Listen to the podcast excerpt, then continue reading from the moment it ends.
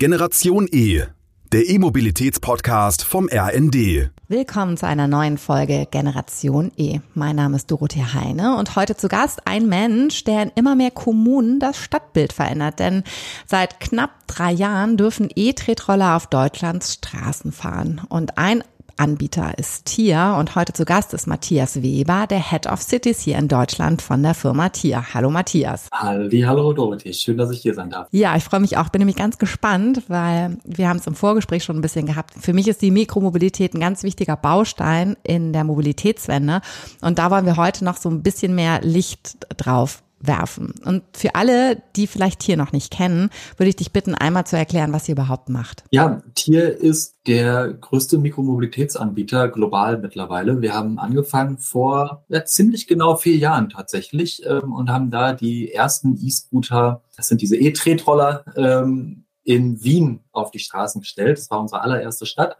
Und ähm, ja, sind seitdem, glaube ich, sehr schnell und auch für mich immer wieder beeindruckend schnell gewachsen. Sind jetzt seit ähm, letzten Jahr, wo wir noch Nextbike akquiriert haben und auch den Nordamerika-Anbieter äh, Spin akquiriert haben, sind wir mittlerweile in über 250 Städten aktiv, in 22 Ländern, haben, ich knapp 300.000 Fahrzeuge mittlerweile. Und ähm, ganz wichtig dabei ist eben, wir haben als E-Scooter-Anbieter angefangen im Sharing-Bereich. Ähm, und mittlerweile haben wir da aber ein viel breiteres Portfolio. Also wir bieten äh, Fahrräder an, wir bieten E-Bikes an, wir bieten E-Scooter an, wir bieten teilweise sogar ähm, auch Lastenräder an über gemeinsam mit Nextbike und ähm, ja sind angetreten, um einfach auch das ganze Thema Mobilität, urbane Mobilität zu verändern, zum Guten zu verändern, wie wir meinen. Darüber kann an der einen oder anderen Stelle sicherlich noch gestritten werden, aber wir sind eben wirklich angetreten, weil äh, wenn man sich das einmal vor Augen führt, dass selbst in Deutschland jeden Tag 120 Millionen Pkw-Fahrten stattfinden und unfassbar viele davon sind zwei Kilometer oder kürzer.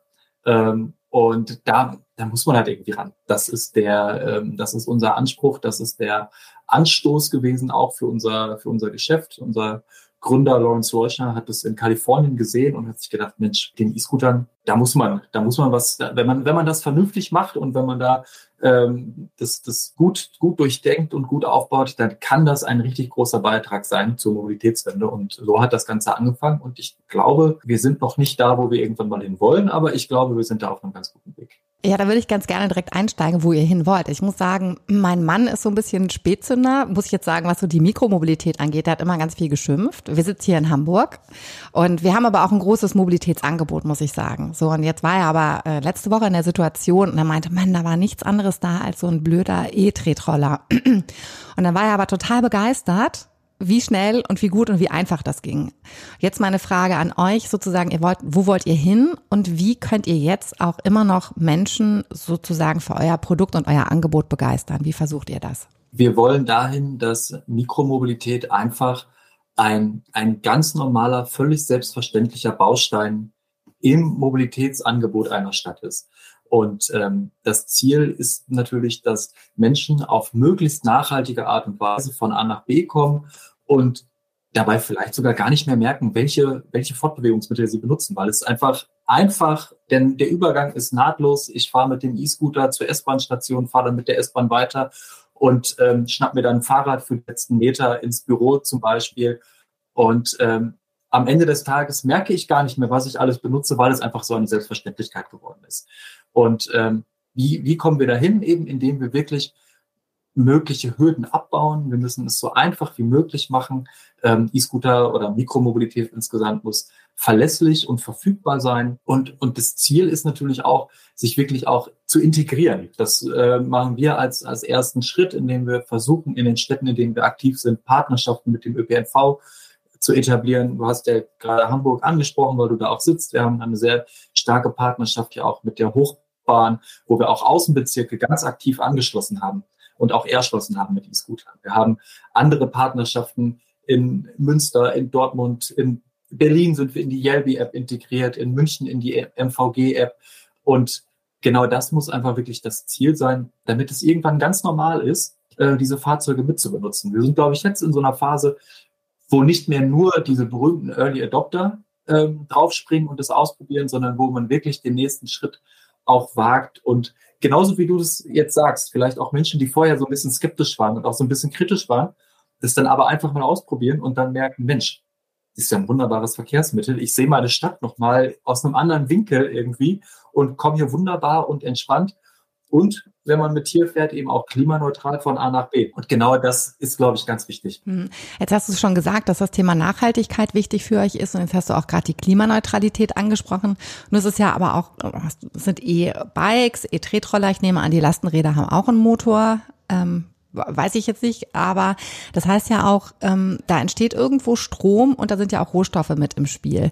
Wie gewährleistet ihr denn diese Klimaneutralität? Also zum einen ähm, ist das eben, wissen wir natürlich auch so, gerade das Label Klimaneutralität wird immer auch mal so ein bisschen kritisch beäugt, weil auch einfach viele Firmen ja dazu übergehen, einfach zu sagen, auch Mensch, komm hier, ich lege einen Batzen Geld auf den Tisch und kaufe mir so ein Siegel und dann ist alles gut. Und dann ist aber natürlich noch lange nicht alles gut. Und ähm, was wir eben gemacht haben, ist, dass wir wirklich zuerst mal genau analysiert haben, was für Emissionen verursachen wir eben, eben im Moment. Und das ist genau das, was du ansprichst. Ähm, wie laden wir die Batterien zum Beispiel? Ähm, wir laden die Batterie mit Ökostrom. Das ist schon mal der, der erste Schritt. Ähm, dann, als das ganze Thema angefangen hat mit den mit den E-Scootern, waren die Batterien fest verbaut. Ich glaube, alle erinnern sich noch an diese Bilder. Da wurden dann die E-Scooter eingesammelt, quer durch die Stadt gefahren, ähm, in einem Lager irgendwo aufgeladen, wieder quer durch die Stadt gefahren und in der Stadt verteilt. Ähm, wir waren einer der ersten Anbieter, die auf eine austauschbare Batterie ge äh, gesetzt haben, so dass man einfach nur noch die Batterien zum leer gefahrenen, also ich bringe die volle Batterie zur leeren Batterie quasi und tausche es vor Ort aus. Dadurch spare ich unheimlich viele Fahrten mit einem Sprinter kann natürlich deutlich kleinere Fahrzeuge verwenden, kann auch dadurch auch Cargo-Bikes, E-Cargo-Bikes verwenden und kann dadurch eben auch in den täglichen ähm, Arbeiten die Emissionen schon mal deutlich reduzieren. Zusätzlich haben wir auch angefangen, eben unsere Flotte umzustellen. Also wir versuchen mehr und mehr von unseren Servicefahrzeugen, dass wir da eben Verbrenner durch Elektrofahrzeuge ersetzen. Auch das geht sicherlich auch ein bisschen mit Blick auf die aktuelle Weltmarktsituation nicht so schnell, wie wir uns das mal gewünscht haben. Aber wir sind dran und wir arbeiten, arbeiten weiter daran. Wir ähm, haben uns dann natürlich auch genau angeschaut, ähm, die Scooter, die werden, wie du, wie du schon sagst, die werden produziert. Und wann immer etwas produziert wird, braucht es Rohstoffe, es braucht äh, Energie, es braucht Strom, es braucht einen Kraftstoff, um das dann vom Produktionsort zum Einsatzort zu transportieren. Und dann ist natürlich einfach wichtig, wenn ich etwas produziere, dann soll das bitte auch so lange wie möglich halten. Und ähm, damit so etwas nachhaltig sein kann, kann ich natürlich nicht so ein, so ein Fahrzeug, wo ähm, Aluminium drin ist, wo eine Batterie drin ist, etc. pp. kann ich natürlich jetzt nicht irgendwie nach ein paar Monaten wieder auf den Müll werfen. Deshalb haben wir von Anfang an darauf gesetzt, dass unsere Fahrzeuge so aufgebaut sind, dass man sie sehr gut reparieren kann. Wir haben auch sehr dezentral in Deutschland viele Werkstätten für E-Scooter, sodass wir da eben auch einen großen Wert darauf legen, die Fahrzeuge so lange wie möglich in Betrieb zu halten. Und wir gehen davon aus, dass das Fahrzeug, dass das Modell, was wir aktuell auf den Straßen haben, mindestens fünf Jahre lang halten wird. Jetzt sind wir natürlich noch nicht so, dass wir uns jetzt zurücklehnen und sagen, ach Mensch, super, fünf Jahre ist toll, da arbeiten wir nicht dran weiter. Aber wenn man sich die Entwicklung anschaut, ähm, wir haben mal angefangen mit einer, mit einer Lebensdauer von einem halben Jahr ungefähr vor einigen Jahren. Und jetzt sind wir bei fünf Jahren. Und die Entwicklung wird natürlich auch weitergehen. Und was mir ganz wichtig ist dabei, zu sagen, ähm, man könnte uns jetzt natürlich auch wieder, wieder vorwerfen und sagen, ja, ihr behauptet jetzt, das Ding hält fünf Jahre, ihr wisst es doch gar nicht. Wir können es auch noch gar nicht wissen. Fairerweise uns gibt es als Unternehmen ja noch gar keine fünf Jahre. Aber was wir immerhin schon wirklich nachweisen können, ist, dass das Modell, was wir zum Beispiel im Ruhrgebiet hatten, bevor wir jetzt das allerneueste Modell dorthin gebracht haben, das war dort drei Jahre lang oder fast drei Jahre lang im Einsatz und wird jetzt nochmal aufbereitet und kommt in anderen Märkten wieder in den Einsatz. Also wir, wir können auch wirklich schon nachweisen, dass die Fahrzeuge mittlerweile deutlich länger werden. So reduzieren wir eben dann die, die Emissionen, die wir, die wir produzieren und liegen deshalb schon jetzt bei den ähm, Emissionen bezogen auf den Personenkilometer liegen wir jetzt schon unter, also ungefähr bei einem Drittel von einem Pkw. Wir liegen auch unter dem allgemeinen Mix von einem ÖPNV. Und diese Emissionen, die es dann eben noch gibt, die wir derzeit noch ausstoßen, die kompensieren wir gemeinsam mit Climate Partner. Und auch da ist uns natürlich vollkommen bewusst, dass eben auch Kompensation nicht alles ist, weshalb wir eben auch da weitermachen. Also unser Ziel ist jetzt nicht, uns zurückzulegen und zu sagen, Mensch, toll, wir kompensieren jetzt ja hier die restlichen Emissionen, dann ist ja alles gut, sondern wir arbeiten eben natürlich auch daran weiter, ähm, die Emissionen weiter zu reduzieren und so wenig wie möglich äh, kompensieren zu müssen. Das machen wir, indem wir auch mit unseren Herstellern sprechen, indem wir dort gemeinsam mit denen auch Wege ähm, versuchen zu entwickeln, damit die auch wieder, wenn sie die Fahrzeuge für uns produzieren, so wenig Emissionen wie möglich machen. Dass sie so viele recycelte Materialien verwenden wie, wie möglich, dass auch sie in ihren Fabriken möglichst auf erneuerbare Energien umstellen. Das sind eben Punkte, die wir machen, ähm, die wir angehen, um da eben auch weiterhin die, die Emissionen zu reduzieren. Aber es ist ein langer Weg.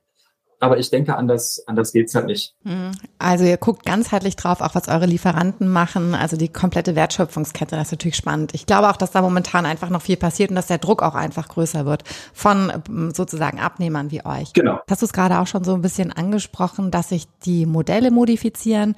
Was habt ihr denn gemerkt sozusagen im wirklichen Gebrauch? Ähm, ich bin heute Morgen auf dem Weg hierhin ins Studio, ähm, stand interessanterweise dann doch so ein Tierroller äh, neben mir und ich habe mir die nochmal genau angeguckt und ich habe das Gefühl, das sind richtig massive Fahrgeräte mittlerweile mit großen Rädern, einem dicken Akku. Ich habe das Gefühl, der Rahmen ist sehr viel stabiler. Also habt ihr da, ist natürlich ein Lernprozess, ne, wenn man auf den Markt geht. Deswegen ist auch natürlich genau richtig, was du gesagt hast. Man kann euch ja nicht vorwerfen. Ihr müsst ja auch erstmal, also was ihr falsch gemacht habt, in Anführungsstrichen, weil ihr müsst ja auch erstmal Erfahrung lernen.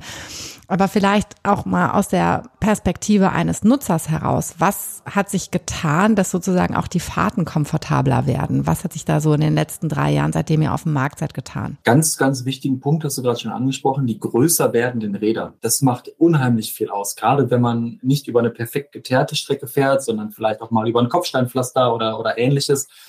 Das macht einen Riesenunterschied. Und ähm, auch die Federung wird immer besser. Was auch passiert ist, dass ähm, wir den, den Akku eben möglichst weit unten ähm, haben. In den allerersten Modellen, die es gab, noch bevor das Thema in Deutschland zugelassen war, aber noch in den allerersten Modellen, war der Akku in der Lenkstange zum Beispiel verbaut. Und dadurch, dass jetzt der Akku wirklich nach unten auf das Fußbrett wandert, sinkt auch der Schwerpunkt von dem Fahrzeug. Und das macht auch unglaublich viel aus für das äh, gesamte Fahrgefühl. Ansonsten, ja, wie du schon sagst, insgesamt ist es viel robuster, viel weniger, da, wackelt nichts, da klappert auch nicht nichts. Ähm, und das macht auch für den, für den Kunden, für die Kunden schon unheimlich viel aus. Und dann, was ich als noch besondere Innovation oder als auch super wichtigen Schritt auch nochmal hervorheben möchte, ist unsere Fahrzeuge, die wir jetzt auf die Straßen bringen, die verfügen über Blinker.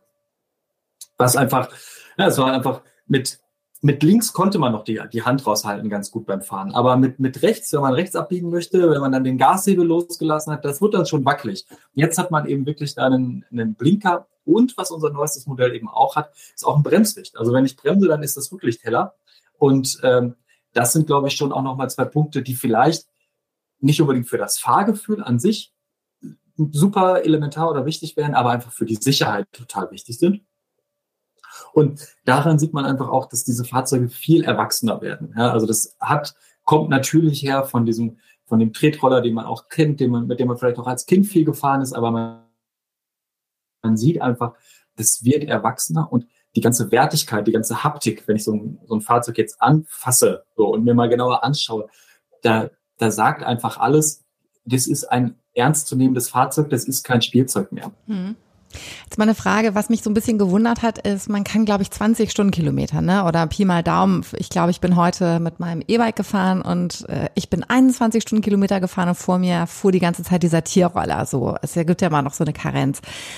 Warum ist denn das so? Ich frage mich manchmal, bei den E-Bikes weiß ich es mittlerweile, warum die Pedelecs nur 25 äh, beziehungsweise bei 27 ist es dann gedeckelt fahren dürfen. Warum ist es denn bei den Tretrollern bei 20 kmh? Das ist für mich so eine Zahl. Okay, wo stehst denn du da? Da stehst du eigentlich bei den Fahrrädern, die keinen Motor haben. Du bist aber schneller als ein Fußgänger, aber sehr viel langsamer als ein Auto, das selbst sozusagen in der Zone 30 immer noch schneller ist und du somit mit einem Tretroller äh, ein Hindernis bist. Also ich äh, reite jetzt gerade noch ein bisschen auf den Tretrollern rum und nicht dem anderen Angebot von Tier, da kommen wir auch noch zu, aber weil das sozusagen noch so das ganz Neue ist. Also warum, also ist es so, dass es begrenzt ist bei dieser Kilometer ähm, oder Stundenkilometeranzahl und auch was für für euch ein Ideal? Also gibt es da momentan eine Diskussion, dass sich das ändern soll? Ich glaube, das ist auch eine, eine Zahl, die so sicherlich noch nicht für alle Zeit in Stein gemeißelt ist, aber man muss ja irgendwo anfangen. Wenn man so ein, sowas mal zulässt, dann muss man irgendwo anfangen. Und in Deutschland wurde das dann eben festgelegt auf die 20 kmh. In anderen Ländern äh, sind es teilweise 25 km/h. Ähm, und es ist aber genau so, wie du, wie du beschreibst. Natürlich ist es einerseits schon auch relativ schnell, auch gerade wenn man natürlich kommt es auch immer mal wieder vor. Ist ja auch, ist ja auch einfach eine, eine Tatsache, der man da noch ins Auge blicken muss, dass auch mal ähm, jemand mit, mit, mit, mit einem E-Scooter über den Gehweg fährt und dann sind 20 km/h unheimlich schnell. Äh, und gleichzeitig auf einem gut ausgebauten Radweg wird man auch schnell mal zum Blockierer für den, für den gewohnten Fahrradberufspendler, für die äh, regelmäßige äh, Fahrradfahrerin wird man dann mit 20 km/h eben auch schnell mal zur, ja, zur Bremse. Aber ich denke, es ist trotzdem einfach erstmal ein guter Kompromiss, um mal anzufangen und um mal zu analysieren, wie, wie verhält sich denn das ganze Thema und ähm, ja, wie sich das weiterentwickelt, das wird dann, glaube ich, nochmal auf höherer Ebene entschieden. Aber ich denke, es ist jetzt ein ganz, ganz guter Start, vor allem auch, weil es ist einfach auch ein neues Verkehrsmittel. Es ist nochmal was anderes auch als Fahrradfahren. Und auch 20 kmh auf einem E-Scooter fühlen sich nochmal anders an als 20 kmh auf einem Fahrrad.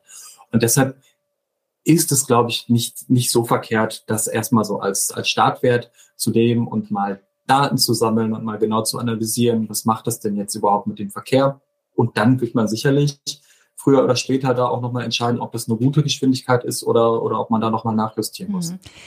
Jetzt vielleicht mal zu dem Ärgernis ne, der Sharing-Anbieter, zu denen ihr ja auch gehört. Ähm, wenn ich jetzt manchmal aus dem Fenster gucke, dann sehe ich bei uns vorm Haus, äh, da liegen dann die Roller und dann muss die Dame mit dem Zwillingskinderwagen, muss dann auf die Straße ausweichen. Das seid ja nicht ihr Schuld, ne? sondern es sind ja die Nutzer. Aber nichtsdestotrotz wird ja pauschalisiert, kann ich auch total verstehen, weil es ein sehr emotionales Thema ist, dass es dann auch auf euch Sharing-Anbieter abgewälzt wird ist ja vielleicht noch ein bisschen ein edukativer Charakter, was da passieren muss. Aber wie geht ihr damit um, sozusagen mit dem Nutzerverhalten? Und gibt es da auch eine Lernkurve bei euch und bei den Nutzern? Also das würde mich mal interessieren, damit sozusagen ihr auch an eurem Image arbeiten könnt und ähm, davon eher, also eher positiv wird als jetzt sozusagen äh, die die Rohrspatzen, die dann immer schimpfen über diese diese Roller. Ja, diese diese diese Roller. Ja, es ist es ist tatsächlich immer wieder eine sehr eine sehr spannende Diskussion auch, weil ähm, einfach wenn man sich mal die die Zahlen gegenüber hält, äh, in Deutschland gibt es, ich glaube, 40, 45 Millionen private Pkw und über alle Anbieter hinweg vielleicht 300 oder 400.000 E-Scooter jetzt mal ganz grob geschätzt, kenne jetzt die Zahlen der Wettbewerber nicht genau. Und ähm, wenn man das gegen, gegenüber hält, dann, dann kann eigentlich der E-Scooter nicht das große, das große Problem sein. Aber natürlich dann wieder auf den ähm, reingezoomt auf den, auf den Mikrokosmos. Jeder E-Scooter, der quer auf dem Weg liegt vor allem oder schlecht abgestellt wird, ist einfach einer zu viel. Und das ist ist einfach ein Problem. Es ist äh, in dem Moment, wenn eine blinde Person dran vorbeigehen möchte, wenn jemand im Rollstuhl dran vorbeigehen möchte, ist es einfach super problematisch, absolut. Und ähm, die, die Lernkurve ist definitiv da. Ähm, der erste Punkt, an dem man den, das schon mal festmachen kann, ist auch, dass wir auch als, als Anbieter zum Beispiel mal ganz praktisch von E-Scooter-Generation zu E-Scooter-Generation wurde der Ständer besser. Wir hatten, wir haben angefangen mit einem einzelnen, so einem kleinen ja, Zeigefinger quasi, der da ähm, an der Seite und ähm, das war noch nicht optimal. So, dann war bei der nächsten Generation hatten wir einfach so einen Doppelständer, der, der ausklappbar war, vergleichbar mit einem Moped. Und jetzt bei der neuesten Generation hat eben dieser Ständer auch nochmal dann solche, solche Ausbuchtungen unten, ähm, sodass das Fahrzeug jetzt erstmal grundsätzlich auch viel stabiler steht.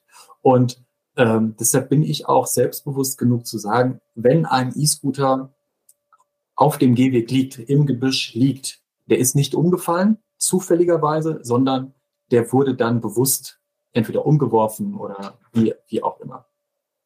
So dass ich auch davon ausgehe, dass, ähm, dass es in den aller, allermeisten Fällen nicht mal die Nutzerinnen und Nutzer sind, die äh, dafür verantwortlich sind, dass die Fahrzeuge auf der, auf der Seite liegen, sondern irgendwelche ähm, Passanten, die, die halt irgendwie vorbeigehen und das aus welchen Gründen auch immer für eine gute Idee halten. Oder vielleicht auch sagen, Mensch, ich guck mal, ähm, hier, ich roller jetzt mal mit dem Roller ohne E, wie früher ähm, mit, einem, mit einem normalen Tretroller und dann merken sie eben, ach Mist, da greift ja die Motorbremse hinten, das macht ja gar keinen Spaß und dann lässt man liegen und geht weiter.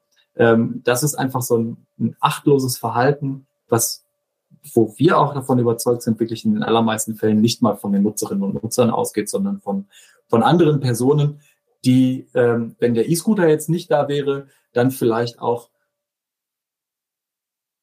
mit irgendetwas anderem machen würden. Nichtsdestotrotz ähm, müssen wir aber natürlich überlegen, wie kommen wir daran, wie können wir die Situation verbessern. Und ich glaube, dass da einer der Punkte sein kann, dass wir versuchen, vor allem in den besonders dicht besiedelten Gebieten, in den besonders sensiblen Stadtgebieten, ähm, die E-Scooter oder auch Mikromobilität insgesamt runterzubringen von den Gehwegen. Das kann geschehen, indem man, indem man einfach sagt, Mensch, hier ähm, das Beispiel Münchner Altstadt. In der Münchner Altstadt ähm, gibt es kein Free Floating mehr. Dort hat die Stadt feste Parkzonen eingerichtet, immer in, in dem Abstand so von 150 bis 200 Meter, sodass eben auch die Flexibilität weiterhin erhalten bleibt.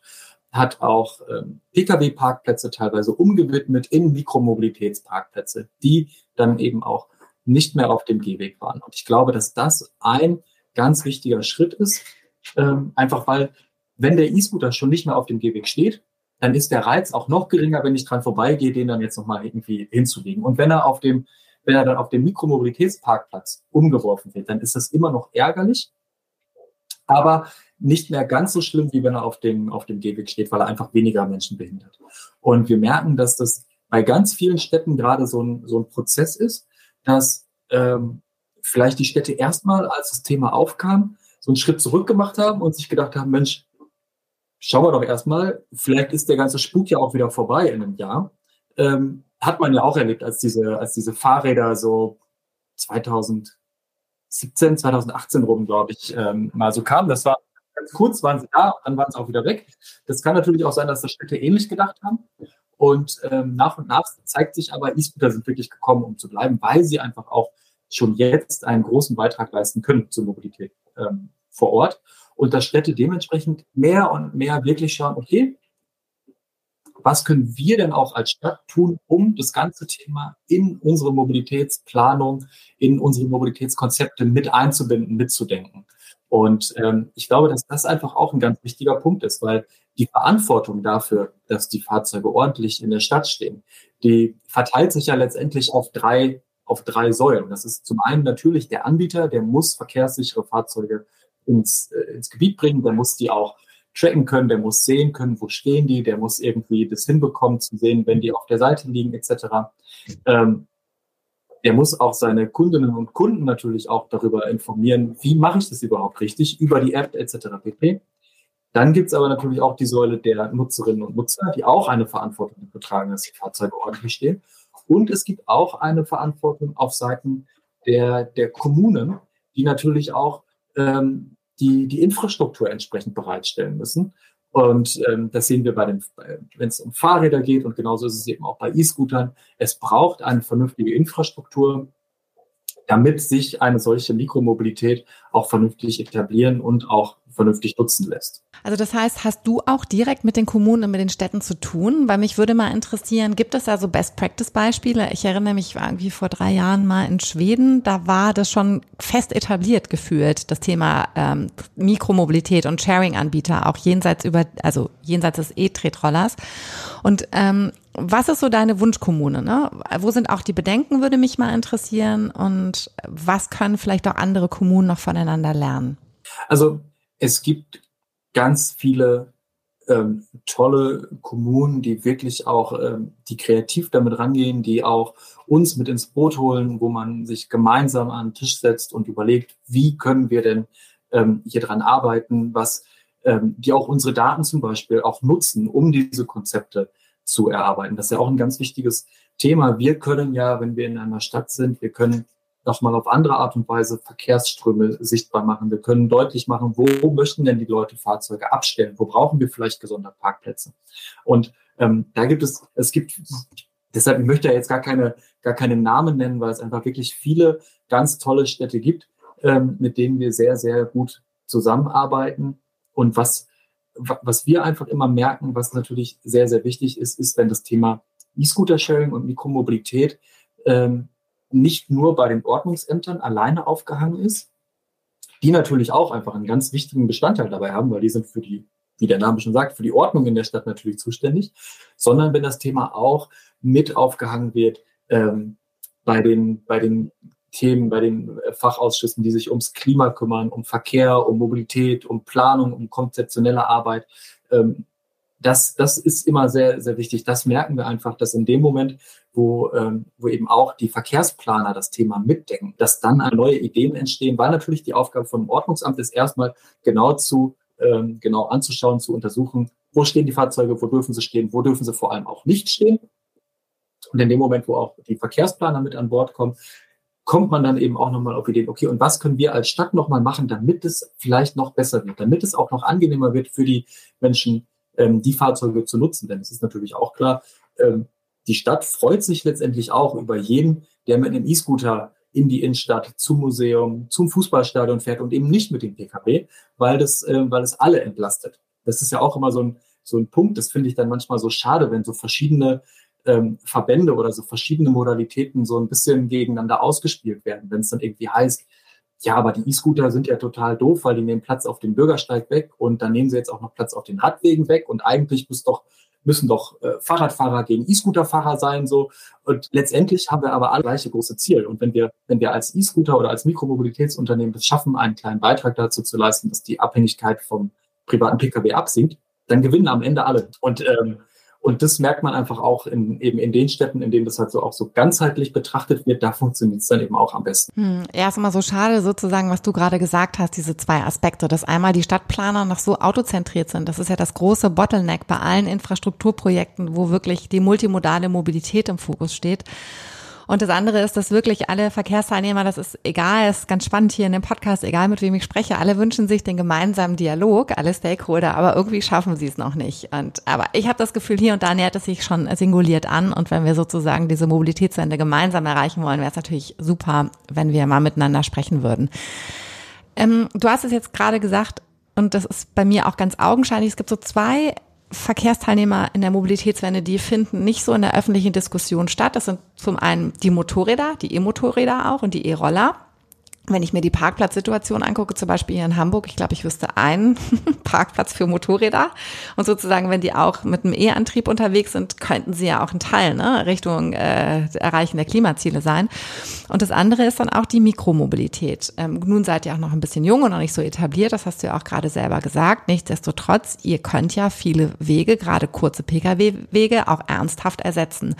Was sind die größten Herausforderungen für euch, vielleicht auch politisch und wirtschaftspolitisch, damit ihr noch einen größeren Stück de, des, ich nenne es mal, des Pkw-Fahrtenkuchen ähm, kriegen könnt? Also was müsste da passieren? Was würdet ihr euch wünschen? Also zum einen ist, ist dabei ganz wichtig, oder ich würde mal, ich würde mal gleich auf deine, auf deine Frage antworten. Das ist so richtig, so richtig Politiker-Style eigentlich. Ne? Ich antworte gleich auf Ihre Frage, aber ich möchte vorher noch mal selber was sagen, was mir dazu eingefallen ist. Nein, weil ich würde da tatsächlich noch eine, noch eine dritte Gruppe hinzufügen, über die auch ganz, ganz wenig gesprochen sind. Das sind tatsächlich die Fußgängerinnen und Fußgänger ähm, die ganz häufig essen werden. Dabei ist einfach erstmal jeder Fußweg ist grundsätzlich erstmal die nachhaltigste Form. Und wenn wir, ähm, wenn wir Städte ähm, so gestalten, dass man auch viel mit dem Fuß gehen kann, dann sind, sind wir, glaube ich, auch auf einem, auf einem richtigen, auf einem richtigen Weg. Also zuerst mal Fußweg, Shared, äh, Shared Mobility, ÖPNV und dann irgendwann mal als Ausnahme vielleicht das Auto. So wäre jetzt so meine, meine Pyramide, wenn ich die mir mal so, so vorstellen könnte.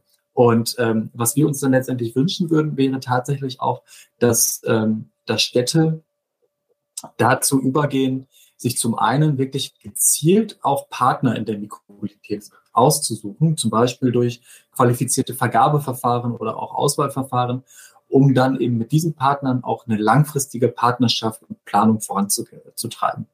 Denn ähm, was im Moment Städte häufig tun, und ich kann das auch total nachvollziehen, also ich bin ja auch immer in unterschiedlichen Rollen. Einerseits bin ich Head of Cities bei, bei Tier, aber ich bin ja auch Einwohner einer Stadt.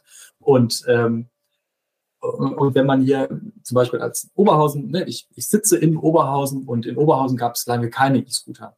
Und dann haben bei der Stadt plötzlich sechs Anbieter von Mikromobilitätssharern ange, angeklopft und alle wollten kommen.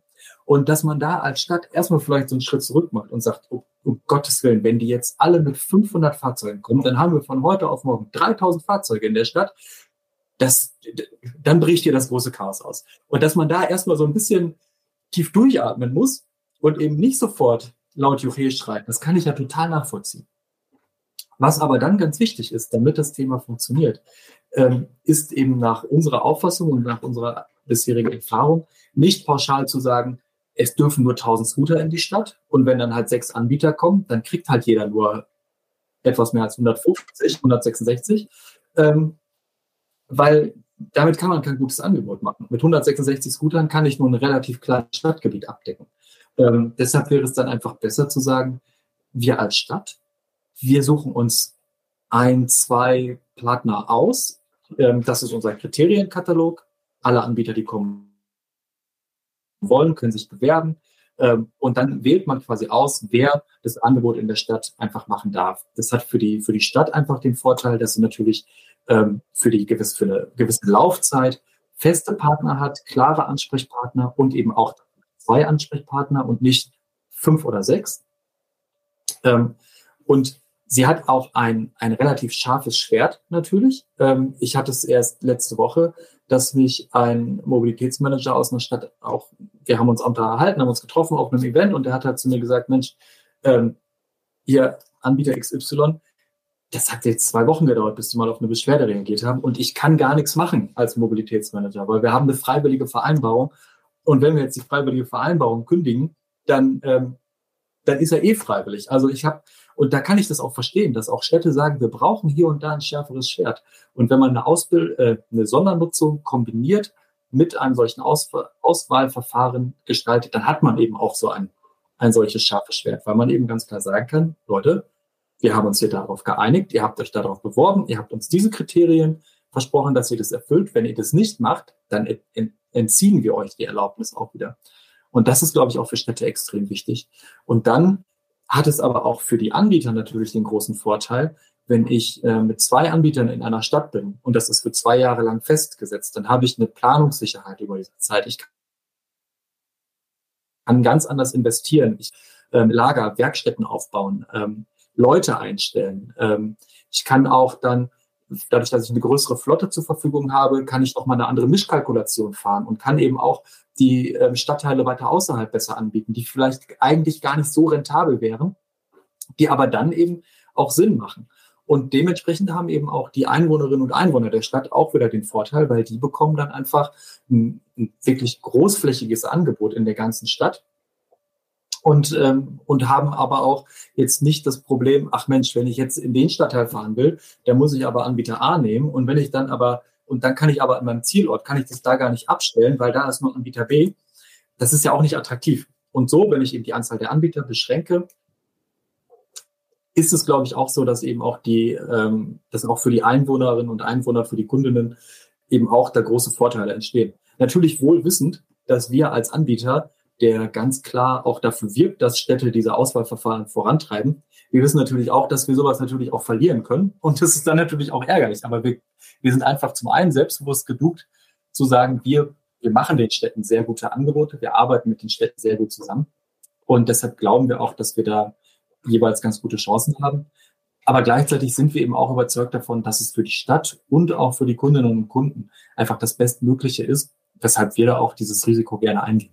Hm, ich muss auch ganz ehrlich sagen, aus Nutzerperspektive, ich will auch gar nicht so viele verschiedene Apps haben. Ne? Bin ein großer Verfechter von FreeNow, dass ich alles gesammelt in einer habe, weil ich einfach auch ja, äh, angefangen von den Daten, die von mir überall sind, bis hin zu, äh, ich weiß gar nicht, wie viele Sharing, ganz zu Beginn, wie viele äh, verschiedene einzelne Apps ich hatte von den unterschiedlichen Anbietern.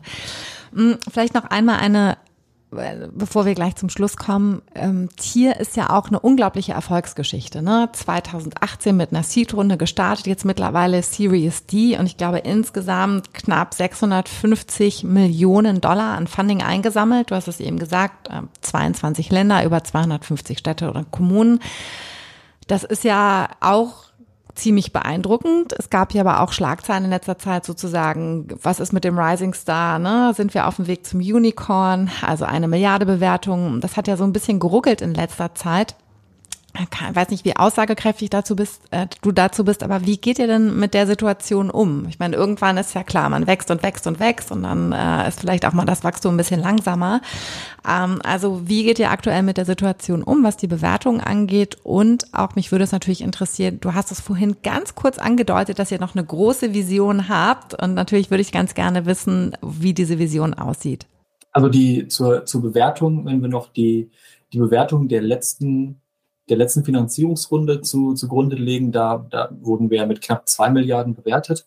Und ähm, ich sage jetzt mal ganz, ganz frech, zumindest auf dem Papier, ähm, dadurch, dass wir, dass wir nicht, nicht public sind, sondern äh, private, ähm, gilt doch die Bewertung auf den, äh, von der letzten Finanzierungsrunde sozusagen. Ähm, aber natürlich verändert sich die, das wirtschaftliche Gesamtumfeld gerade ganz massiv. Wir sehen es ähm, ja im Prinzip bei auch bei allen bei all diesen Startup-Firmen, die in der letzten Zeit auch sehr schnell gewachsen sind. Ähm, da gibt es gerade einfach überall die Situation, dass man sich scheinbar da mal ja mal schütteln muss und mal genau schauen muss, okay, wo stehen wir eigentlich und wie sieht eigentlich unser Weg zur Profitabilität aus? Weil natürlich ist nicht, kann nicht das Ziel und das Zweck von einem Startup sein oder von einem Unternehmen, alle paar Monate wieder eine neue Finanzierungsrunde aufzunehmen, sondern das Ziel muss natürlich die Profitabilität sein. Und, ähm, und den Weg dorthin, den möchten wir natürlich auch beschleunigen. Wir sehen durch die aktuelle äh, Energiekrise, durch die Inflation ändert sich einfach auch makroökonomisch ganz viel, weshalb ja auch wir gezwungen waren, ähm, an der einen oder anderen Stelle auch auf die Bremse zu treten oder auch die Reißleine, ähm, die Reißleine zu ziehen. Wir mussten uns von ähm, Projekten trennen, auch die wir, ähm, die intern vor, voranführen, wollten, um, um einfach zu schauen, okay, welche, Profita äh, welche Projekte helfen uns jetzt, schnell dabei profitabel zu werden und welche vielleicht eher nicht. Und deshalb, es gab ja die Schlagzeilen. Wir mussten uns von äh, ja, knapp 180 Mitarbeitenden einfach auch trennen, was auch schmerzhaft ist natürlich, wenn man das einfach nur kennt, zu wachsen und ja auch gemeinsam diesen Weg einfach geht und gegangen ist, ähm, der ja auch unheimlich zusammenschweißt und dann an diesen Punkt zu kommen, dass man dann irgendwie sich davon ähm, Mitarbeitenden trennen muss, die einem, die ja doch dazu beigetragen haben, dass man dieses Wachstum überhaupt erst erreichen konnte. Das ist sicherlich unheimlich schmerzhaft, aber auch super, super wichtig gewesen und gehört, so, so hart es klingt, gehört sicherlich auch dazu, ähm, als Unternehmen auch erwachsen zu werden. Und ähm, wir sind aber überzeugt davon, dass wir uns äh, weiterhin sehr gut ähm, einfach auf dem Weg befinden hin zur, zur Profitabilität ähm, ohne, ohne Abstriche machen zu müssen, was, äh, was das Thema Nachhaltigkeit und Zusammenarbeit mit den Städten angeht. Und ähm, ja, ich glaube, die, die, die große Vision ist eben wirklich genau das, was ich auch vorhin schon so beschrieben habe, einfach dieses, ähm, dass das Tier irgendwann einfach ganz normal, ganz selbstverständlich in dem Mobilitätsmix der Städte angekommen ist, dass man ähm, und dass eben nicht, äh, dass wirklich jeder auch ganz selbstverständlich das Fahrrad nimmt, wenn er, wenn er das Fahrrad benötigt, ähm, mit dem E-Scooter fährt ähm, und sich darüber freut und den danach ähm, ordentlich in die, in die Parkbucht stellt. Und ähm, wirklich eine, ja, dass wir Städte und Kommunen von dieser Abhängigkeit von den PKWs, dass wir da einfach Stück für Stück von wegkommen. Ich finde das jedes Mal wieder so beeindruckend, wenn man Bilder sieht aus,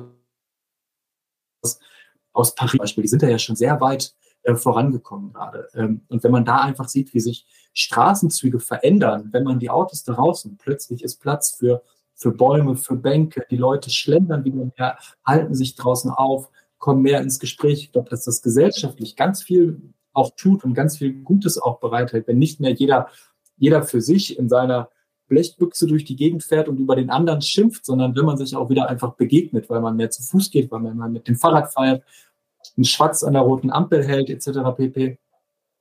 Ich, ich glaube, dass das einfach eine, also in meinem Kopf ist das ein sehr, sehr schönes Bild von einer, von einer Gesellschaft und von einer Stadt, wo es weniger Autos gibt.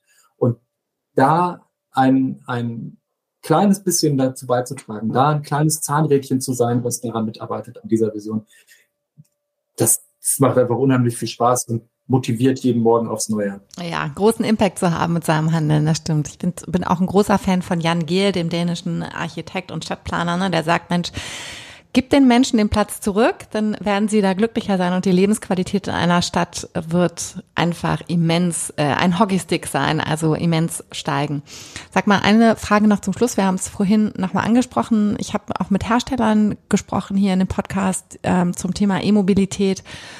Du hast die Langlebigkeit der Modelle angesprochen. Ist denn für euch auch das Thema Refurbishing und auch gerade was passiert mit den Akkus? Wie werden die wieder aufbereitet? Respektive was passiert mit den Akkus, wenn sie nicht mehr zur Verfügung stehen für den Gebrauch bei den Sharing-Fahrzeugen?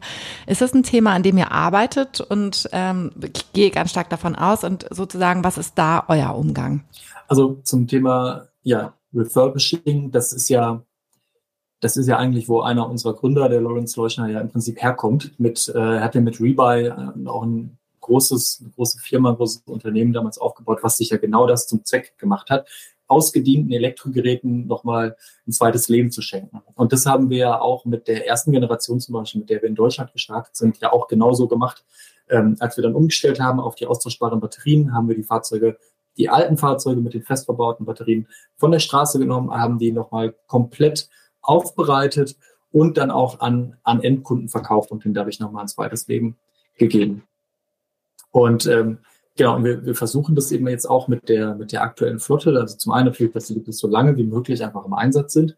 Und ähm, gerade auch bei dem, bei dem Thema Batterien ist es so, dass aktuell ähm, sogar die, die Batterielebensdauer die Lebensdauer der Fahrzeuge vermutlich sogar noch überdauern wird, was natürlich auch den großen Vorteil hat, wenn mein Fahrzeug mal kaputt ist, dann nehme ich aber die Batterie raus, überprüfe die einmal und kann sie dann eben auch weiterverwenden. Wenn wir an den Punkt kommen, dass die, dass die Batterie nicht mehr nutzt, weil natürlich nach, weiß nicht wie viel, aber nach einer gewissen Anzahl an Ladezyklen irgendwann lässt die, lässt die Kapazität natürlich nach. Und wenn ich dann mit einer vollgeladenen Batterie nur noch zehn Kilometer fahren kann, dann ist es natürlich nicht mehr sinnvoll, die Batterie im Sharing-Betrieb einzusetzen. Ähm, aber zum einen sind wir noch lange nicht da, dass wir da so viele Batterien von haben, dass sich da große Projekte lohnen würden. Aber trotzdem arbeiten wir an verschiedenen ähm, Themen da zusammen. Es gibt da solche, solche Themen, dass man diese Batterien dann zum Beispiel zu größeren Blocken wieder zusammenschließt, dadurch eine größere Kapazität hat und damit zum Beispiel dann Handys auf Festivals dezentral laden kann. Ähm, also es gibt da verschiedene kleinere Startups, die sich da mit Lösungen auseinandersetzen. Und wir sind da auch für für alle Schanddaten in, in, Anführungszeichen offen, um auch einfach Dinge auszuprobieren. Weil ich glaube, jetzt sind wir gerade in der Phase, wo man da ganz viel ausprobieren kann. Ähm, wir, wir sehen einfach, dass in zwei, drei, vier, fünf Jahren sicherlich viele Batterien nicht mehr. Und ähm, genau, das, das machen wir. Wir arbeiten mit verschiedenen Startups, mit verschiedenen kleineren Gruppen da zusammen. Und es wird, glaube ich, sehr interessant sein, was da passiert. Das glaube ich auch, das finde ich auch gut, sozusagen. Der Fisch stinkt ja immer vom Kopf, ja auch im positiven Sinne, wenn der Lawrence Leuschner sozusagen das ja auch ganz stark in seiner DNA hat.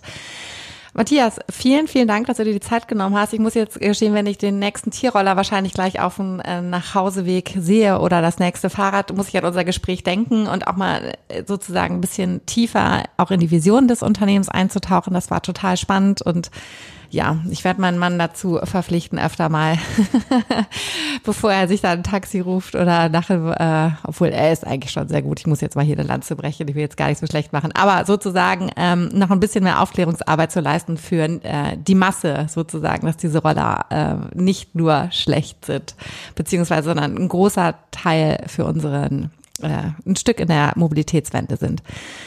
Äh, vielen Dank, euch alles Gute. Und ja, ich freue mich auf die nächste Fahrt auf einem von euren Fahrzeugen. Matthias, vielen Dank, dass du dir die Zeit genommen hast für Generation E, für die Einblicke. Ich fand es sehr spannend und auch den Ausblick sozusagen, die Vision von Tier kennenzulernen und viele Grüße nach Oberhausen. Vielen lieben Dank, vielen lieben Dank. Ich, drücke die Daumen, dass das was wir immer. Das war Generation E, der E-Mobilitäts-Podcast vom RND.